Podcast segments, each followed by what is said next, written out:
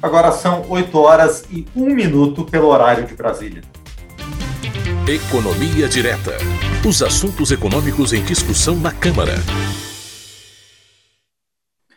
Muito bem, Economia Direta, o quadro com o nosso querido economista, servidor da Câmara dos Deputados, Fernando Gomes, traz para você toda semana algumas explicações sobre o que os deputados estão discutindo e votando na Câmara dos Deputados, tanto no plenário quanto nas comissões. Então, vamos receber o Fernando Gomes, que está aqui conosco mais uma vez. Olá, tudo bom? dia, Márcio, tudo bem? Bom dia aí para todo mundo que nos acompanha. E eu fiquei um pouco preocupado, porque você está com um casaco pesado. Eu estou achando que você está com muito frio ou gripado hoje. Não, é até, até, que é fininho, Fernando. É só para escapar um pouco do frio que bate na janela aqui na, de manhã. Mas obrigado pela preocupação.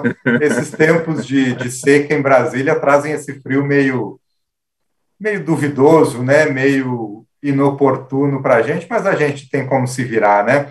É então, Fernando, a Câmara aprovou um projeto que cria as debêntures de infraestrutura para apoiar projetos de investimentos em produção intensiva, em pesquisa e inovação na área de infraestrutura.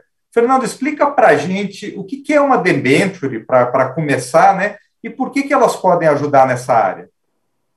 Vamos lá, Márcio. Vamos então começar aí trazendo o conceito, a definição né, do que é uma debenture. Debenture é uma espécie de título ao portador que uma empresa emite para se capitalizar. Né? E o destinatário, o comprador dessa debenture, é alguém que quer investir esses recursos, ter uma remuneração e concorda em fazer um empréstimo para essa empresa. Como é que funciona a debenture? Para quem adquire a debenture, é um investimento. Você compra uma debenture com determinado prazo, para receber lá na frente o valor que você investiu, mais os juros que você pactuou com a empresa. Né?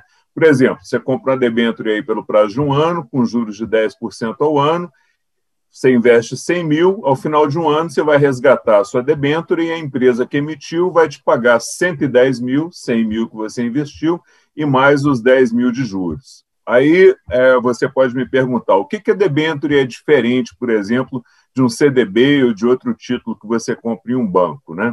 No caso do banco, quem é responsável pelo pagamento do título, do investimento aí, na data do resgate, é o banco. No caso de, da debênture, a empresa é que é responsável. Então, o risco de quem está investindo em uma debênture está na empresa que ele comprou esse título. É, Para a empresa, a debênture é interessante, porque é uma forma dela conseguir recursos a um custo menor do que ela porque se ela fosse a um banco para pegar um empréstimo, né, a taxa que ela paga para quem compra as debêntures dela é menor do que a taxa de juros que ela pagaria para pegar um empréstimo em um banco. As debêntures, de forma geral, elas são emitidas para permitir que as empresas façam investimentos nos negócios delas e tenham acesso aí ao crédito mais barato do que tomando recursos em banco, como a gente comentou. Para quem compra debênture, para investidor, para pessoa física, para empresa e até para fundos de investimento que compram debêntures, é, a vantagem é ter um rendimento melhor do que, elas, do que se elas fizessem é, a aplicação em um banco. Então, até aqui tudo redondo, né? Só tem uma questão: como a rentabilidade é melhor para quem investe nas debêntures, o risco também é maior. Então, no caso das debêntures, como a gente já disse, o risco é a empresa. Né? Você tem que conhecer bem a empresa, o segmento da economia em que ela atua, porque é a empresa que representa o seu risco de não receber esse investimento. E as debêntures não contam com um mecanismo importante para diminuir riscos, que é eh, e que os investimentos em renda fixa dos bancos têm, que é a garantia do Fundo Garantidor de Crédito. O que é esse Fundo Garantidor de Crédito? É um instrumento do governo que protege as aplicações financeiras feitas em banco pelo valor de até 250 mil reais por CPF, no caso da instituição financeira do banco quebrar ou ter uma intervenção. No caso das debêntures, não tem essa garantia. Então, se a empresa apresentar algum problema, se ela não efetuar o pagamento, o investidor pode não receber, tendo essa garantia que ele teria aí no caso de investimento feito em bancos. E essa debênture ela pode, pode ser remunerada de três formas, né, como acontece com as aplicações financeiras normais. Ela pode ter um rendimento pré-fixado, que você estabelece o valor que vai resgatar no momento da compra do título. Pode ter um rendimento pós-fixado, que acompanha algum índice de inflação e que você só sabe quanto ganhou ao final. E pode ter um rendimento que a gente chama de híbrido, né, que é quando você mixa, você junta essas duas modalidades aí. Você pode, por exemplo, ter uma debênture que é remunerada aí por, vamos supor aqui, IPCA mais 4%, né? O IPCA é pós-fixado, você só vai saber depois, e os 4% são pré-fixados, então é um investimento híbrido. E tem que pagar imposto sobre o rendimento é, das debêntures? Tem sim, igual uma aplicação financeira normal, depende do prazo, você vai pagar aí de 22,5% até 15%, dependendo aí do prazo da aplicação dessas debêntures, só sobre o rendimento. Essas são as características gerais de uma debênture, né? e nesse projeto de lei, quem pode se beneficiar com os recursos arrecadados pela debênture são as concessionárias de serviços públicos. São as concessionárias, permissionárias autorizadas que exploram serviços públicos na área de infraestrutura, que vão poder, a partir desse projeto de lei, captar recursos para fazer investimentos na produção econômica nessa área de infraestrutura, que sejam intensivos em pesquisa, desenvolvimento, inovação, e essas debêntures, pelo projeto aprovado, elas têm características especiais. Né? Vamos lá, que características são essas? Primeiro é o prazo, né? elas têm um prazo de emissão até 31 de dezembro de 2030, a partir daí você não pode mais emitir. As regras gerais de como essas debêntures vão funcionar, elas não estão definidas no projeto. O projeto jogou para frente para que um, um outro regulamento defina como é que vai ficar essas regras que vão ser incluídas aí nas leis é, sobre fundos de investimento. Outro ponto aprovado é que essas debêntures também vão poder ser remuneradas pela variação cambial. Né? Agora, esse é um risco que o investidor tem que ter bem claro, né? porque hoje o câmbio está subindo. Mas se ele cair e o investidor tiver optado por uma remuneração cambial, pode ser que ele tenha uma remuneração negativa daqui para frente. Então, a variação cambial ela joga para os dois lados.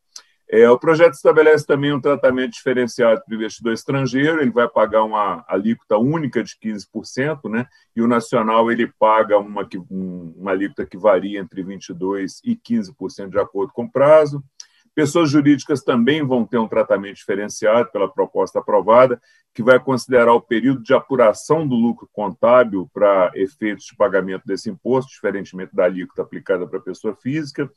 É, e o projeto prevê também regras para proibir a emissão e recompra dessas debêntures por empresas do mesmo grupo, com o objetivo de pagar menos imposto de renda. O projeto é bem detalhado nessa parte relativa aí à emissão e negociação de debêntures. Agora, o principal ponto, o principal objetivo desse projeto, Márcio, é que ele busca criar mecanismos de financiamento do setor privado para fazer investimentos em infraestrutura que o Brasil já é muito carente. Né? Então, o objetivo é você criar instrumentos que sejam atrativos, tanto para quem emite as debêntures, né, para as empresas que vão pagar menos juros e para quem compra as debêntures também, que vão ter uma remuneração melhor para que sejam feitos investimentos nesse setor, sem a necessidade do governo botar recursos lá, sem a necessidade do governo é, pagar um subsídio para alguma empresa que invista nesse setor. Então, o objetivo é criar um mecanismo que o setor privado possa viabilizar os investimentos para melhorar a infraestrutura do país. É um projeto interessante, países mais desenvolvidos usam já esses mecanismos aí de forma semelhante. Então vamos ver aí como é que ele vai ser regulamentado e como ele, quando ele voltar, quando ele começar a funcionar, quais vão ser os resultados aí no Brasil. Pois é, agora, Fernando, deixa eu fazer uma pergunta extra sobre essa questão. É, essa modalidade ela está aberta para qualquer investidor? Para qualquer investidor, pessoa física, pessoa jurídica e até fundos de investimento. Então, às vezes, você tem um determinado fundo de investimento que aplica recursos aí para uh, aposentados, né? Fundos aí como Previ, Petros, todo mundo pode fazer esses investimentos, e até investidor estrangeiro, que, como eu mencionei, ele tem uma vantagemzinha na tributação aí, né? Ele paga 15% somente, investidor nacional ele vai pagar de 22 a 15 de acordo com o prazo mas qualquer pessoa pode investir nessas debêntures depois de tudo regulamentado. Muito bem. Bom, e a gente está caminhando para uma definição, pelo menos é o que se espera também, no orçamento, na lei de diretrizes orçamentárias, na verdade, para 2021, porque a Comissão Mista de Orçamento aprovou ontem, né, segunda-feira, para quem está ouvindo a gente em outro momento, o relatório preliminar da LDO, né, que determina as metas e prioridades para os gastos do governo no ano que vem.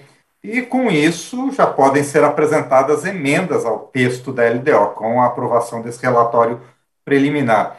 Então, Fernando, a gente, acha, a gente consegue, o Congresso Nacional consegue aprovar a LDO no prazo esse ano? Quais, e quais são os principais pontos da LDO para 2022? Pois é, mas como você disse, né, a CMO aprovou ontem o relatório preliminar do relator. Essa era uma condição necessária para que o projeto pudesse continuar tramitando e que pudesse ser aberto o prazo aí para apresentação de emendas, né, que são aquelas propostas de modificação no texto do projeto. É, cada deputado, cada senador pode apresentar até três emendas, né, o anexo de metas e prioridades lá da LDO, como você disse, essas emendas, só para esclarecer aqui, elas são emendas de destinação de recursos, elas não são emendas de texto, né? As emendas elas apontam para onde que esses recursos vão e esses recursos já estão previstos no orçamento.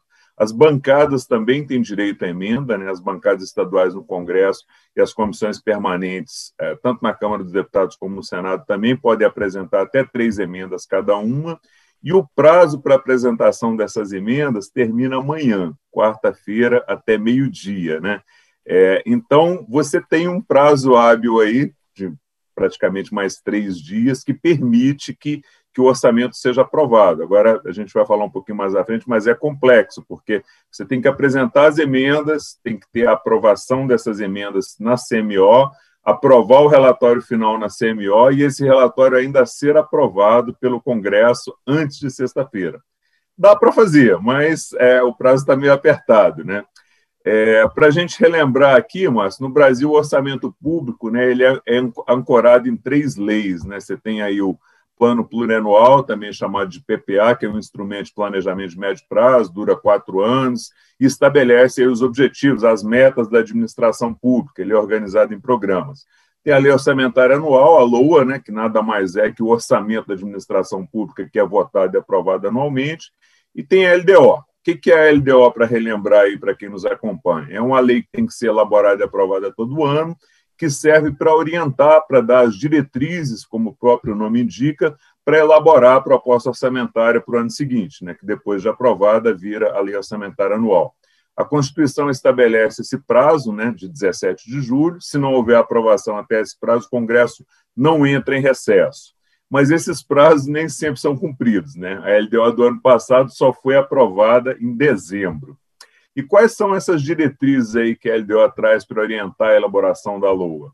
É, na LDO são definidos, por exemplo, a meta fiscal né, para o ano seguinte, que é quanto o governo acha que vai ter de superávit ou de déficit nas contas públicas. Previsão para 2022 é 177 bilhões. É, também são definidos outros indicadores importantes aí que servem para balizar o orçamento, salário mínimo, limite do teto de gastos, limite de despesa com pessoal, a projeção de inflação para 2022, a projeção de crescimento da economia, né, que é medida pelo produto interno bruto, e outros indicadores econômicos. E a LDO traz outro dispositivo que foi fundamental ano passado, em que tanto a LDO como a LOU foram aprovadas com muito atraso, né? E é esse dispositivo que permite que a administração pública ela possa gastar por mês até um dozeavos da proposta orçamentária para o ano seguinte, enquanto essa proposta não é aprovada, enquanto ela não vira LOA. Né? E foi exatamente isso que aconteceu no ano passado. A LDO só foi aprovada no final do ano, a lei orçamentária só foi aprovada em abril de 2021. Então, sem a LDO aprovada e sem essa autorização aí para gastar um dozeavos da proposta orçamentária, a máquina pública teria parado em 31 de dezembro. Então, esse talvez seja um dos pontos mais fundamentais da LDO, que é dar essa margem para o poder público, que se o orçamento sofrer atraso na aprovação, que você tem um mecanismo para ir fazendo os pagamentos e, e, a máquina pública continuar funcionando. Né? É, o prazo para aprovação, como a gente já comentou aqui, 17 de julho, cai no próximo sábado, então a nossa expectativa é que o que o projeto seja aprovado no decorrer dessa semana, primeiro na comissão mista, como a gente já mencionou aqui, e depois o relatório da comissão mista ser aprovado pelo Congresso, pela Câmara e pelo Senado até sexta-feira, que é o prazo.